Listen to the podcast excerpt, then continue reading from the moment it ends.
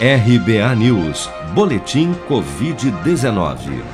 Com a pandemia ainda sem controle, o Brasil registrou nesta terça-feira mais um recorde com 3.780 mortes por Covid-19 em apenas 24 horas.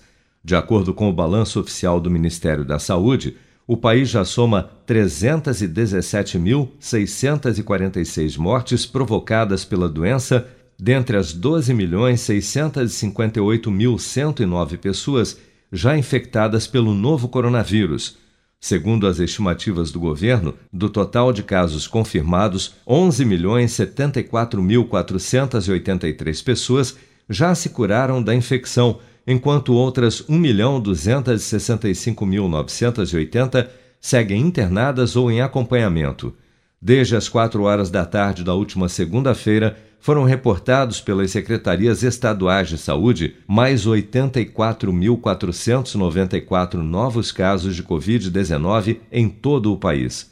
A Anvisa negou a certificação de boas práticas do laboratório indiano Bharat Biotech, responsável pela produção da vacina Covaxin contra a Covid-19. A decisão foi publicada no Diário Oficial da União desta terça-feira. Inspetores da agência brasileira estiveram na Índia no começo do mês de março e verificaram que a farmacêutica não segue alguns requisitos exigidos pela legislação brasileira.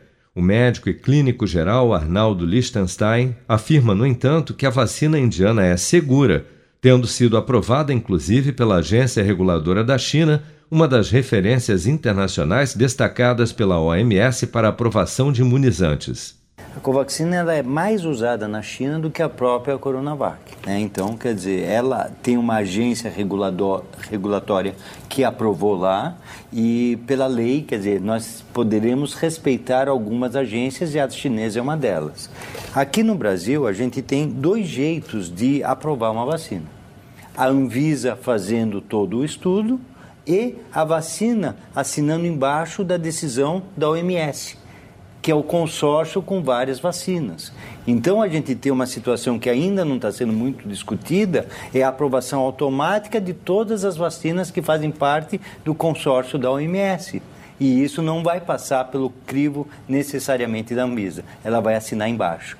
E aí temos várias vacinas.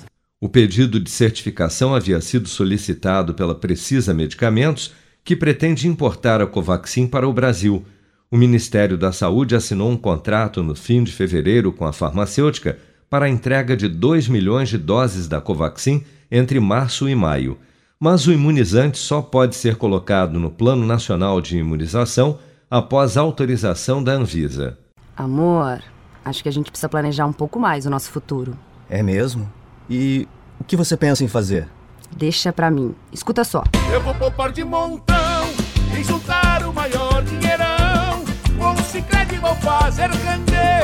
e tem prêmios para eu concorrer. Promoção Poupança Premiada Sicredi. A sua economia pode virar um dinheirão. Traga sua poupança para o Sicredi e concorra a 2 milhões e meio de reais em prêmios. Confira o regulamento em poupançapremiadasicredi.com.br.